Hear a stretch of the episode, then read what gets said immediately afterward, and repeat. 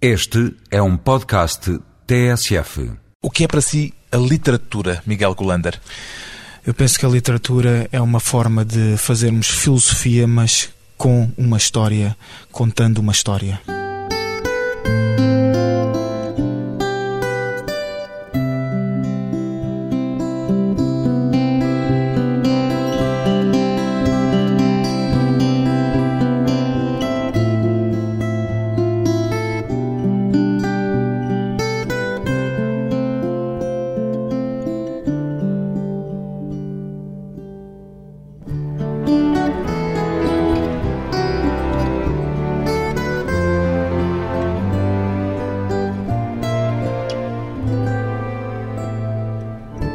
Miguel Golander, 32 anos, professor universitário e escritor, já o descreveram como uma salada etnocultural. Revê-se nesta expressão, Miguel Golander. A parte da salada, seguramente, não é? Porque há uma mistura, não só em termos das minhas origens familiares, uma mistura luso-sueca, mas também eh, devido a todos os locais por onde já passei e onde tenho vivido e onde tenho sido acolhido por muita gente como parte das suas famílias, portanto tenho criado muitas famílias, muitas novas maneiras de estar e de viver em diferentes locais do mundo. Daí etnicamente misturado e culturalmente misturado. Sim, porque os países não são todos sequer pertencentes ao mesmo continente. Eu, os últimos anos, tenho passado mais tempo em África e a África seguramente exige de nós um estar e um viver que é muito diferente daquele que nós estamos habituados aqui na Europa. Se lhe perguntarem de que terra é, consegue responder? Sou desta. Respondo sempre isso, onde quer que Seja esteja. onde for que estiver. Sou desta. Aquilo que escreve tem alguma coisa a ver com essa dispersão geográfica das suas raízes? Eu penso que há uma dispersão quando nós vemos a coisa em termos de um movimento centrífugo, ou seja, nós vamos percorrendo geograficamente países, latitudes, vidas, pessoas e, portanto, existe aí um, como que uma fragmentação de uma noção de dia a dia rotineiro quando nós pensamos na nossa vida, sempre no mesmo bairro, no mesmo trajeto de trabalho para casa, com o mesmo circuito de pessoas. Então aí há uma dispersão, há uma fragmentação, porque estas Não está sempre no mesmo sítio. justamente fragmentam essa estrutura, essa pequena caixa em que uma pessoa podia viver. Isso entra depois no projeto literário que é o seu? Justamente que é uma pessoa acabar por descobrir que, por mais diferentes que sejam os sítios, existe sempre implícita uma semelhança entre todos nós, entre o que somos e aquilo que buscamos. Portanto, seja em África, seja na América do Sul, seja na Europa, fundamentalmente a questão humana, a questão que nos move, aquilo que é a razão por que nós nos levantamos de manhã todos os dias e não ficamos simplesmente na cama a dizer hoje não, isso é o mesmo em todos estes diferentes E isso quadrantes. tem de entrar nos livros que escreve. Isso é o que até eu diria que escreve os livros que eu escrevo, não é? Essa é a força motriz, é essa a energia que está lá por detrás. Pois bem, o escritor Miguel Golander, autor do romance Perdido de Volta, é filho de pai português, de mãe sueca, estudou em Inglaterra, vive em Angola, depois de já ter vivido em Cabo Verde, e foi publicar este seu primeiro romance, De Folgo ao Brasil. Onde é que se sente em casa, Miguel Golander? Eu penso que o sentir em casa, não é? Nunca pode ser concebido como um local geográfico, mas sim como um estar, uma atitude, uma capacidade da pessoa, no fundo, estar centrada e não estar lá está, dispersa. O nosso maior eh, problema na humanidade, a nossa maior doença enquanto seres, é a, falsa noção, a noção ilusória de que estamos separados do outro que está diante de nós, não é? Isto é como dizia no Timeu de Platão, que o círculo do eu integra sempre e necessariamente o outro. Mas esta errância que tem sido a sua vida tem sido apenas fruto das circunstâncias ou resulta de um desejo pessoal, de um projeto de vida, de perpétuo movimento? Eu penso que a errância pode-se conceber como errância quando existe um ponto de partida, um ponto fulcral e No seu caso não há ponto de partida. Não, eu simplesmente estou a explorar um espaço que já existe e que é muito vasto, não é? Em vez de ficar só naquele pequeno quadrante, naquele pequeno canto, naquela pequena zona, estou simplesmente a explorar à volta e tenho andado a passear. O que é que está a fazer em Angola?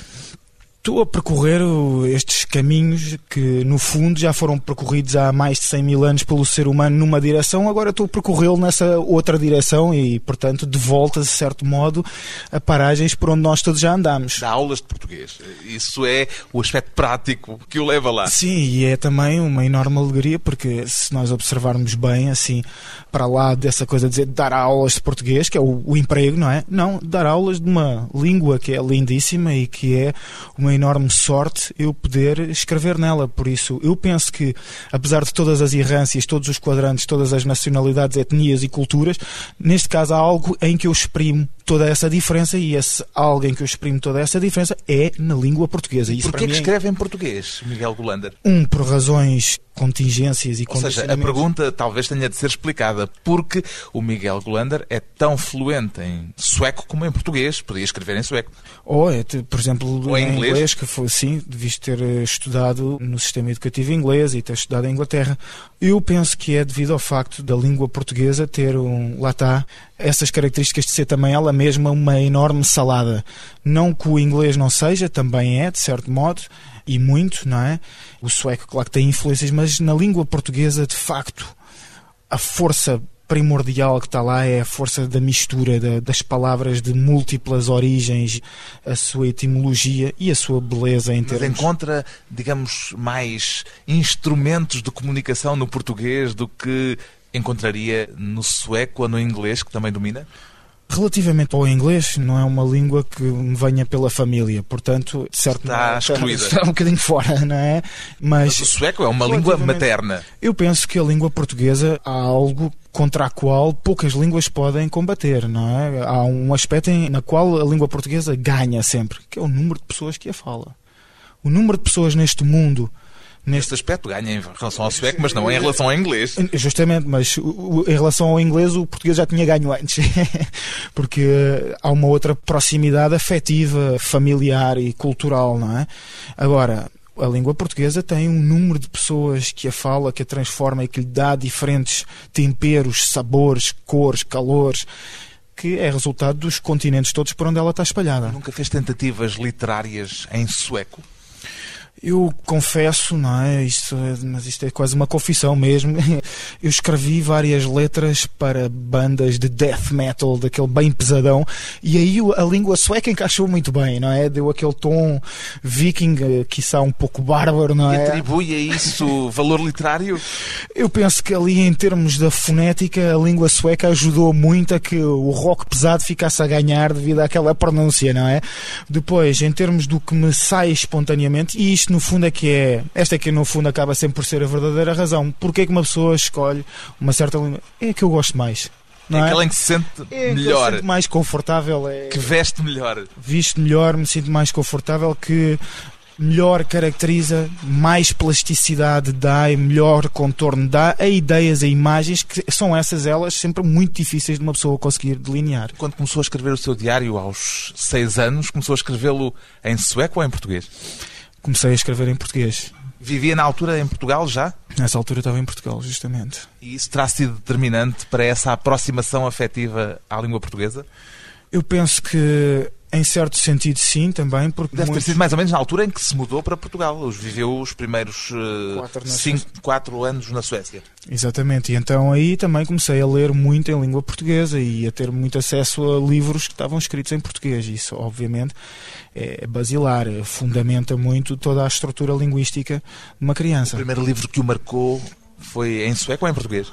Foi em língua portuguesa de um autor italiano, é o Pinóquio do Collodi, mas a versão integral, atenção, não a versão Walt Disney, a versão bruta, Que ele escreveu mesmo. aquele que escreveu mesmo para assustar as crianças. Qual foi a língua dominante na sua infância? Eu oscilava um pouco porque uh, A ouvi... língua materna era o sueco, o- a língua paterna Era o português. E depois tinha andado um par de anos, andei ali entre os 4 e os 6 no colégio inglês, logo aí, em miúdo. Mas a língua portuguesa acabou por ser dominante também porque o português é, um- é muito falador e, portanto, onde quer que uma pessoa esteja, ouve muita língua portuguesa, não é? Ou, por exemplo, algumas pessoas que são estrangeiras e vivem na Suécia dizem que não se sentem mesmo assim a emergir dentro da língua porque não é um país silencioso. E sente também que têm facetas diferentes consoante se exprime em sueco ou em português?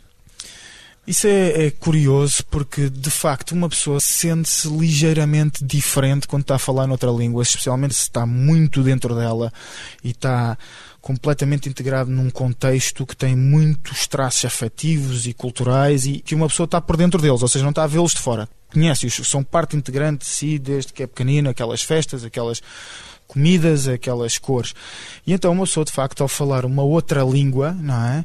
Sente-se a vestir uma máscara. Uma espécie de pequena esquizofrenia. É uma pequena esquizofrenia e, no fundo, aponta-nos para a enorme esquizofrenia que nós no dia a dia vivemos. Nós temos identidades que eu considero que fundamentalmente estão erradas. A maior parte das pessoas vive identidades, vive máscaras no seu dia a dia. Toda a gente anda a viver máscaras.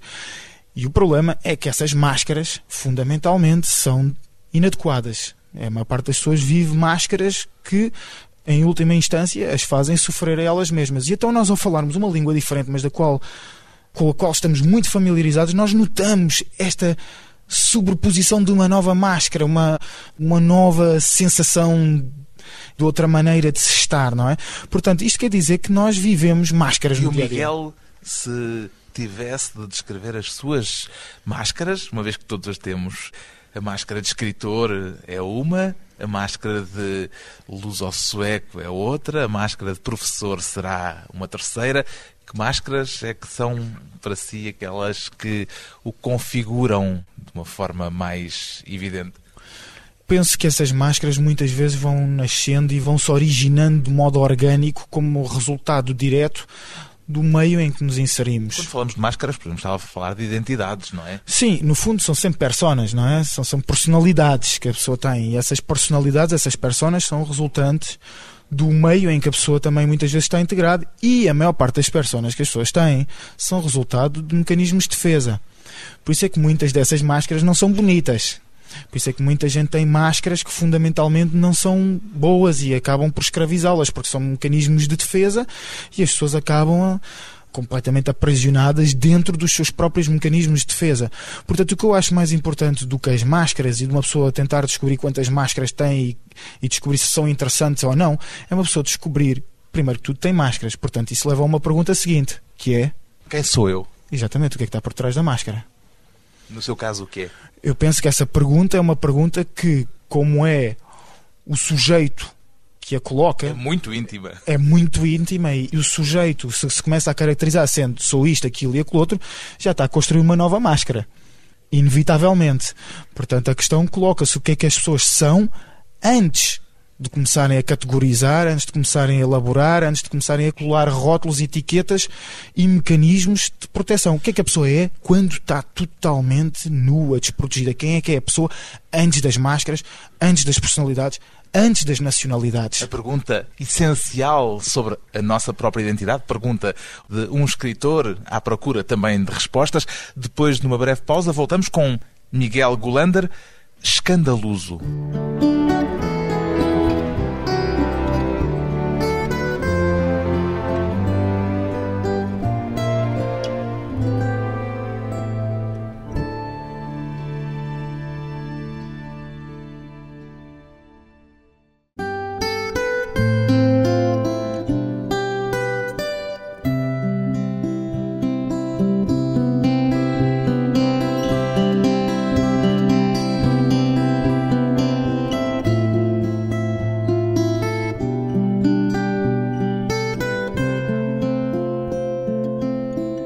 Regresso à conversa com Miguel Gulander, o autor do romance Perdido de Volta. O Miguel é tão cético como o livro que escreveu?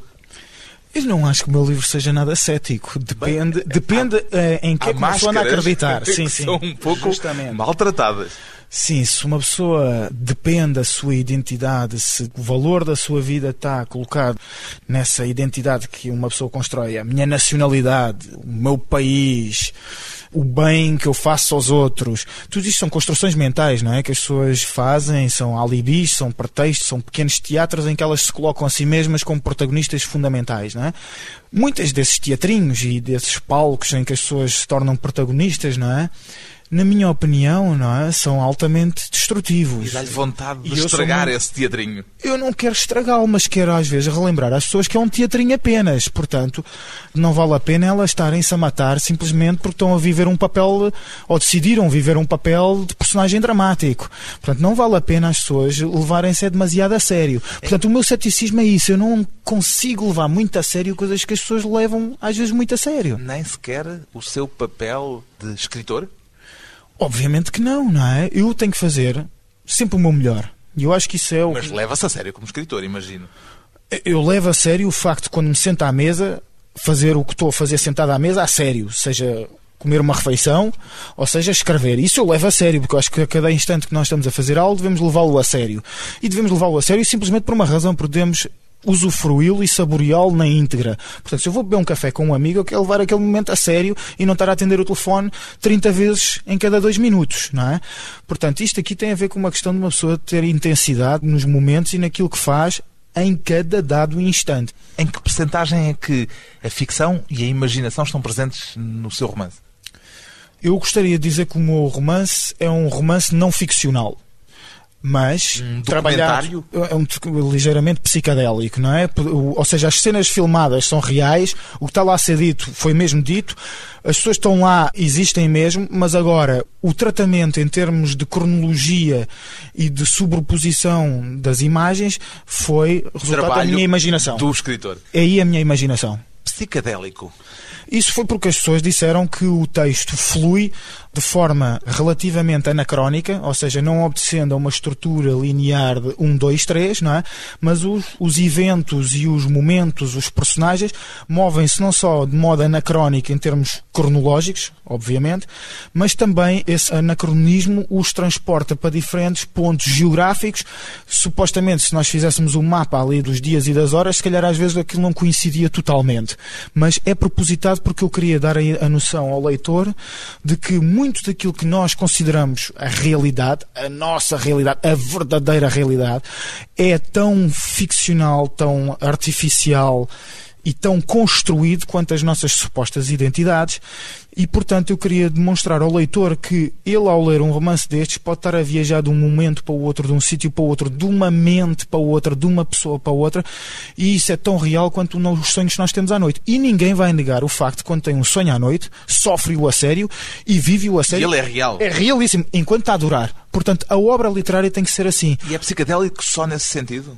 É que eu fui ver, eu sabia que ia usar o termo, aliás já o usou diversas vezes, e o dicionário Weiss diz que a palavra se usa em relação a uma das exceções, em relação à produção intelectual elaborada sob o efeito de um alucinogénio.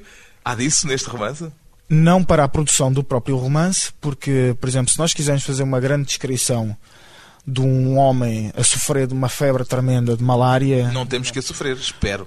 É difícil se eu tiver com febre de malária nesse momento conseguir escrevê-la, não é? Mas será útil ter passado pela febre de malária para descrever os sintomas? extremamente útil, sim. Por isso é que eu prefiro sempre escrever coisas pelas quais eu já passei e que já tenha vivido. Agora, eu penso que a questão do psicadélico, nós vivemos-lo, todos nós, seres humanos, cada 24 horas. Ou seja, Independentemente das substâncias que consumimos. independentemente das substâncias que consumimos, além de que nós já consumimos muitas delas muito tóxicas, mas não sabemos, não Mas é? quer dizer que a vida é psicadélica. Sem dúvida nenhuma, você imagine. Ainda agora você estava a dizer que um sonho parece-lhe completamente real. Você sofre tremendamente nele, vive aquilo integralmente. Tem lá montanhas com milhares de anos, tem rios, mares, tem pessoas com quem você conversa.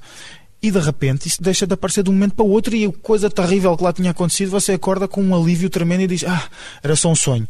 Então quer dizer que passou de um universo que era completamente coerente, consistente e real para o outro em que o prévio deixou totalmente fazer sentido, é como uma miragem que se evaporou no deserto. E desse outro, onde você está, à meia da tarde, aí às duas da tarde ou mais à noite, não é? Se você estiver muito cansado e tiver comido bem e tiver tido um dia bom, você entra em sono de estado profundo, em que mais interessante do que o outro universo, que afinal era irreal, é o facto do outro universo e este, onde você estava agora, o da vigília, desaparecerem. Totalmente. Portanto, se isto não é absolutamente extraordinário e você conseguir, com a lanterna da sua consciência, apagar todo o universo, então isto acho que é interessantíssimo e acho curiosíssimo que ao longo de milhares de anos na nossa filosofia tão pouco tenha sido dedicado a isso. A maior É parte... interessantíssimo pensar por essa linha de raciocínio que a consciência é uma miragem. Eu diria que não seria a consciência ela própria a miragem, mas todos os eventos que ocorrem à superfície da consciência. Se você visualizar a consciência como um espelho, você, ao ver imagens a sobreporem-se a esse espelho, não é? Você está a ver as imagens, umas são bonitas, outras são feias, você pode ficar completamente hipnotizado a ver algo que está acontecendo uma, refletido num espelho e esquecer-se continuamente do que é que está a dar suporte e possibilidade de existência a qualquer imagem que lá surja, seja ela linda ou horrenda, que é justamente a consciência. A consciência, portanto, tem como que aqui um aspecto neutro, como que a tela por detrás do filme. A maior parte das pessoas está hipnotizada no filme. Mas o filme está a tal velocidade que as pessoas não se dão conta que são constituídos por frames de 24 imagens por segundo e que entre elas, subjacente, tem que haver qualquer coisa que não Miguel muda. Golander é um platónico. Não, porque eu penso que na filosofia platónica, A teoria da na caverna, a projeção, tudo isso ecoa nessa ideia do filme se bem que que usou como metáfora. É verdade, é verdade. Ou seja, eu penso que algumas das ideias já se encontram presentes ao longo de toda a história e todas as culturas. São arquétipos. E há como que uma noção de que, de facto, isto que nós andamos a levar tão a sério não é tão rígido, nem tão fixo, nem tão sólido quanto o que nós queremos fingir que é. Tanto que a maior parte das nossas causas de sofrimento são devido ao facto de nós estarmos continuamente a tentar travar um processo de impermanência e de movimento, de pantarrei, não é? De tudo flui. Pantarrei, o que é? É do grego, tudo flui, não é? Como dizia o Heráclito, tudo flui. E é, Nós queremos travar tudo numa Sim. fotografia Nós- parada. Ideal, nós queremos encontrar a segurança absoluta, não é? E quem é que vai sentir segurança absoluta sabendo que vai envelhecer, que vai adoecer e que vai inevitavelmente morrer? Que neste período de vida, todas estas estranhas transformações hão de inevitavelmente ocorrer, não é? Que o carro que comprámos hoje e que adoramos e que estamos tão felizes por causa dele, daqui a dois anos está completamente ferrugem. cadu- Há até ferrugem e ainda por cima já nem é considerado tão bonito assim Isso é uma causa de angústia, evidente. Contínua e ainda mais funda quando passa para as relações eh, de ordem amorosa com outras pessoas, o tentar manter, o tentar eh, fixar, eh, seja filhos, seja a esposa, seja o marido, seja o namorado, seja tudo, ou seja o nosso próprio corpo, ou seja as condições ideais em que nos encontramos agora. Tudo flui, tudo termina. Até as imagens do seu próprio romance são também uma tentativa de fazer fluir de tal forma anacrónica essas ideias que, pelos vistos, estão antes da literatura em si. Ou, melhor dizendo, o que está antes de tudo é aquele que vai ler o livro, porque você vai passar por todas aquelas imagens, por todos aqueles personagens, por todos aqueles lugares, por todos aqueles capítulos, por todas aquelas palavras e ideias umas atrás das outras. Às vezes vai ler certo personagem a ser descrito na terceira pessoa, ele fez isto, ele foi ali ou foi acolá, e outras vezes você já está dentro do próprio personagem, sendo esse personagem eu, na primeira pessoa. Portanto, o que eu quero mostrar com este livro e quero remeter continuamente o leitor para a noção de que ele é, no fundo, o protagonista, ele é o tal ecrã, à superfície do qual todas as imagens, todos os eventos, todos os acontecimentos, por mais absurdos, anacrónicos, estranhos e incríveis, todos eles ocorrem numa só consciência que é a sua. Como é que lhe surgiram as imagens deste livro, uma vez que há pouco dizia que quer que ele seja um documentário mais do que uma ficção? Portanto, as imagens, logo o próprio título do livro, é proveniente de uma carrinha de transporte público, uma Toyota Ace, lá de Cabo Verde. Perdido de volta Era o é o nome de uma é uma- carrinha. há muitos nomes que as carrinhas de transporte público em África têm, não é? Bom demais é pecado, dois canhões, um tiro. uh, li- Perdido de volta achou que era forte o suficiente para ser o título do romance porque a carrinha foi importante de alguma forma para si no seu período de permanência em Cabo Verde ou porque o título Perdido de Volta evoca muito o seu vai e vem constante na vida?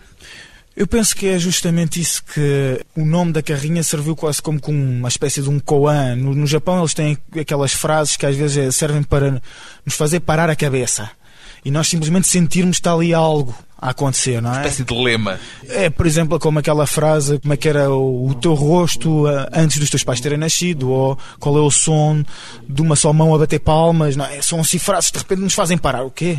É como uma pessoa perguntar, mas quem és tu? Tira aí o nome, tira aí. Quem és tu? Não é? Uma pessoa acorda de manhã e logo a primeira coisa que lhe pergunta: quem és tu? A pessoa para. Há ali um instante em que para, o filme para. Não é? E então o Perdido de Volta tem este aspecto paradoxal, não é? O que é que isto quer dizer? E então o condutor da carrinha, também assim de modo meio desconfiado, explicou-me que a carrinha dele queria dizer que ele não tinha uma rota específica, nem fixa, não é? Um pouco como todos nós na vida. Andava daqui para ali, movia-se daqui para lá, sem uma carreira assim muito definida, não é? Em dias de sol e em dias de chuva, em dias bons e em dias maus, em dias em que ele estava sóbrio e outros em que ele estava muito moco, segundo ele, do grog. Moco é bêbado. Bêbado lá do, do grog da ilha. E que apesar de tudo, apesar de estar às vezes completamente perdido e à meia da noite já nem saber muito bem quem é que foi deixar aonde, ele diz que ao fim da noite estava sempre de volta a casa. Ou seja, por mais perdido que tivesse, era sempre perdido, perdido de volta. Sempre encontrava o caminho de regresso ao lar, o caminho de regresso à casa, o caminho de regresso a si mesmo. Não O é? caminho essencial, no fundo. Depois de mais uma pausa curta, vamos regressar com o escritor Miguel Gulander e a energia da escrita.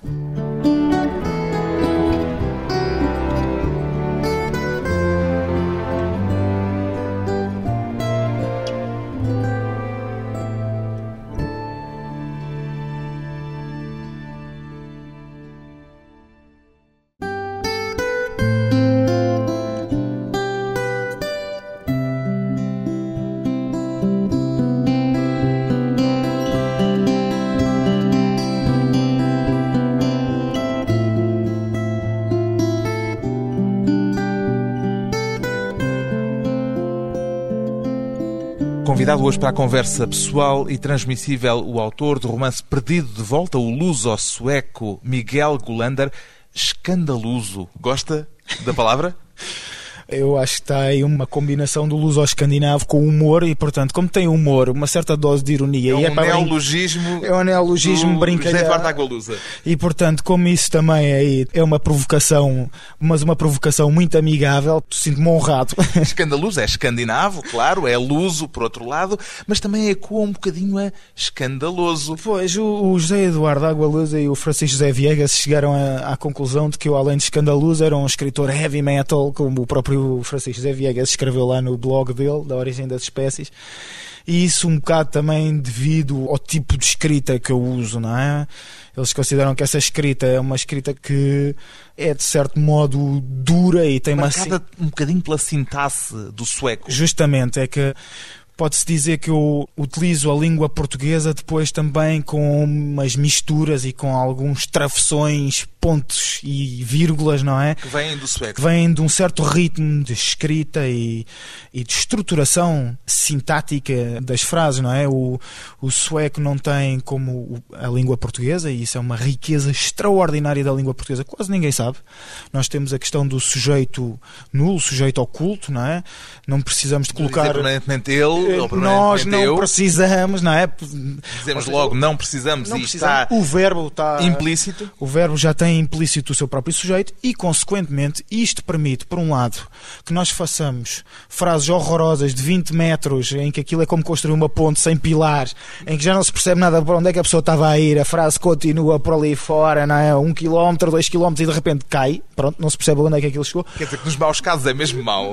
Maus casos é uma embrulhada tremenda que... Mas há bons casos e aí é uma riqueza. E os bons casos, então, quando um, um escritor, um, um autor tem folgo e versatilidade para lidar, então, com esse aspecto da língua portuguesa, então podem escrever eh, textos eh, magníficos e de grande folgo. Aí depois vê-se a questão do folgo.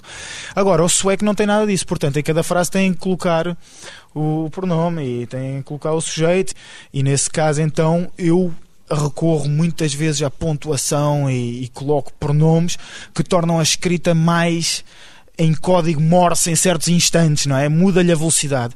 E eu gosto de brincar com essa questão de ter momentos em que me espraio e em que escrevo de modo em que deixo os ventos soprarem as velas e aquilo Fica português, não é? é, luz, luz ali, uma, uma navegação, uma navegação, não é? O tal código de Morse E depois momentos. sueco, em- escandinavo. Sim, sim, momentos depois em que uma pessoa passa para um parágrafo em que acelera mesmo. E então eu tento estar a viver estes anos em África com aqueles sons do kuduro e tudo. Então, às vezes, curiosamente, para escrever as partes em que tenho mais sintaxe escandinava, meto um som africano. Aquela batida ajuda a acelerar a sintaxe e a tornar as frases mais contundentes, mais agressivas, mais rápidas. Dizia que há tempos que ou se escreve sobre aquilo que se odeia ou se escreve sobre aquilo que se ama. Há as duas Ou vertentes.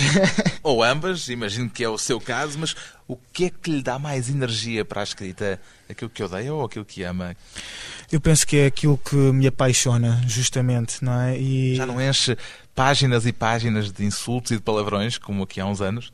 Não, graças a Deus não. Se bem que, não é? Eu por vezes acho que as melhores páginas dali de ódio, não é? São aquelas em que uma pessoa faz uma descrição, duas ou três palavras acerca de uma característica, de uma atitude, acerca de um modo de estar, não é? E eu acho que uma pessoa deve ser mais contida e então aí as palavras também ganham outro impacto. Já aconteceu essa descrição exaustiva de pormenores de irritação ou essa lista infindável de insultos tipo Capitão Haddock do Tintin? um síndrome de Tourette. Eu penso quando tinha talvez ali os meus eh, 14, 15, 16 e um bocadinho mais para cima, quando andava ali a tocar em bandas eh, de música pesada. Portanto, e... isso correspondia de facto a esse período do É uma death mais metal. ca- catártica, não é? A coisa mais dionisíaca, não é? O exorcizar dos demónios chamando-os pelo nome. Mas eu penso que a escrita tem de servir e a arte tem de servir fundamentalmente com um propósito também de nos curar. Eu acho que as pessoas sabem bem o que é que é o sofrimento, sabem bem o que é que é sofrer. E então eu penso que eh, existe um, um desejo profundo também de cura e de uma pessoa apresentar novas estruturas de ordem, não é? Eu penso que isso não tem a ver com uma atitude missionária de que a arte tem que fazer bem às pessoas. Não é nada disso. É, A arte salva eu acho que nos salva quando, por exemplo, nós olhamos para um quadro do Kandinsky e o quadro olha de volta para nós. Mas há sempre aquele exemplo clássico da Alemanha nazi que, com tanta arte tão sublime, acabou naquilo que se conhece. Isso é de facto um dos grandes paradoxos do século XX, não é? Que colocou bem em questão todas as noções de suposto bem, de modernidade, de humanização. Eu acho que o que é sagrado não se humaniza. E é justamente por não ser humano é que é sagrado. Agora, Está a falar nós, da arte eu estou a falar do que é da vida dela própria. A arte e o que é que é sagrado para si? Eu penso que nós podemos viver a vida, como dizia Einstein, de duas maneiras. Uma em que nada é sagrado e a outra em que tudo é sagrado. E elas são duas maneiras incompatíveis de se viver. Eu acho que não se vive assim. É mais ou menos sagrado. Não, não. A vida ou é sagrada ou não é. No seu caso, Eu espero viver e espero escrever e espero atuar de modo a que tudo o que eu faço seja no sentido de respeitar o sagrado. a sua aproximação à África é causa ou consequência desse desejo de sagrado? As coisas encontram-se a cada instante. São tudo encontros, como nós os dois aqui. O Miguel não sabe se foi para a África à procura do sagrado ou se em África descobriu o sagrado. Eu acho que a procura de sagrado ou a procura de algo que nos salve, ou pelo menos as pessoas admitam que querem ser felizes. se não gostam dos outros termos todos, eu compreendo que as pessoas às vezes não gostem de dizer eu andar à procura de sagrado, não andar à procura de sagrado, eu quero é ser feliz com as pessoas que estão à minha volta e os meus amigos e com a vida simples que levo. Eu acho isso profundamente sagrado, não é? E a África onde é que entra nessa equação? A África entra nessa equação porque eu estava com uma vida extremamente estruturada na Suécia, extremamente Estruturada ou Estru- desestruturada? Não, estruturada, quadriculada, já toda muito bem inventadinha. E eu sei que aquilo que nós procuramos, que nos pode dar verdadeira segurança, verdadeira alegria, não é essa quadrícula que nós inventamos, essa quadrícula escolar, essa quadrícula religiosa, quadrícula ideológica que Quis nos pôr-se à prova, em suma. Eu quis ir para um sítio onde tudo o que eu se calhar tinha aprendido não fazia grande sentido. e ver então quem sou perante desafios totalmente diferentes que me exigem que me comporte de modo totalmente diferente daquele em que eu já me conhecia. Foi para Cabo Verde. Encontrou essa outra forma de viver que não tinha na Suécia na altura? É como você entrar numa discoteca em Cabo Verde, depois de ter estado no sistema Bologat na Suécia ou dentro de uma O sistema Bologat é uma o sistema Bologat na Suécia é uma das o sistema Bologat é das coisas mais importantes lá. É o sítio onde se compra álcool. Ah a vodka. A vodka. E quando nós estamos no sistema Bologat na Suécia que é uma coisa tão sueca que é aquela coisa de todas as sextas-feiras as pessoas irem comprar as suas garrafas para encher a cara, para como se diz no Brasil. a cara, não é? Desde a avó até ao periquito, o país todo fica avassalado, não é? Ali depois de uma semana bem contida, bem trabalhada, não é? Ou sexta-feira à noite, o sábado à noite, as pessoas perdem as estribeiras, não é? Uh, O que é um bocadinho. Como é que sabe? é uma, uma catarse tremenda, não é? É catártico, de facto, mas ao mesmo tempo também tem qualquer coisa de patético. Demonstra uma repressão profunda em que as pessoas no fundo andam. E chegando à África, E chegando à África, você primeiro está num, num ambiente daqueles em que se tem que comportar de certa maneira. Chega a uma discoteca em África, o que é que você vai fazer? Vai se comportar da mesma maneira, estar ali a apresentar o cartãozinho, numa fila, caladinho? Não. Se você está ali, as pessoas querem que você dance uma kizomba, você dança uma kizomba. E garante que não se vai mexer da mesma maneira como se estava a mexer antes. Portanto, toda a sua coreografia física, todo o seu modo de estar, todo o seu comportamento vai ser alterado. Tudo à sua volta o exige.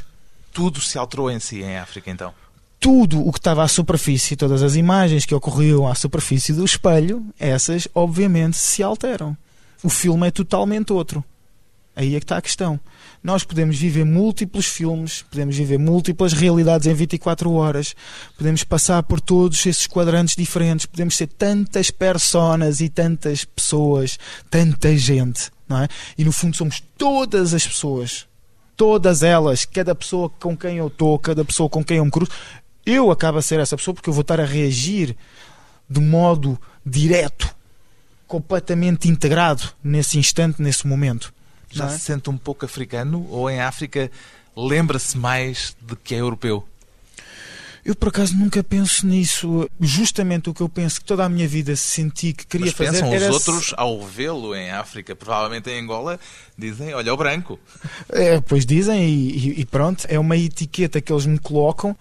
É como uma caneca de café, todos a veem ela não se vê, não é? Pronto, a caneca não sabe se é azul, se é encarnada, se é- pronto, pode, pode olhar para baixo, não é?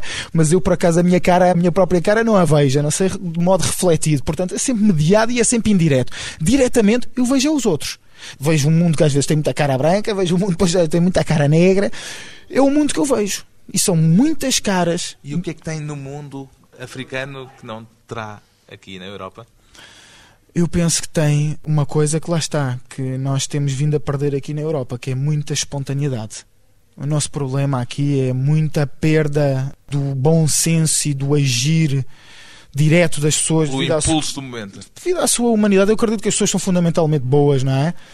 E substitui-se esse bom senso, essa sensibilidade das pessoas, pronto, por regras. Temos regras e mais regras e mais regras e mais regras. E o Miguel precisa dessa espontaneidade para escrever?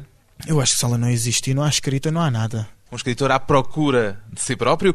Miguel Gulander é o autor de Balada do Marinheiro de Estrada, edição Cavalo de Ferro, e Perdido de Volta, edição Dom Quixote.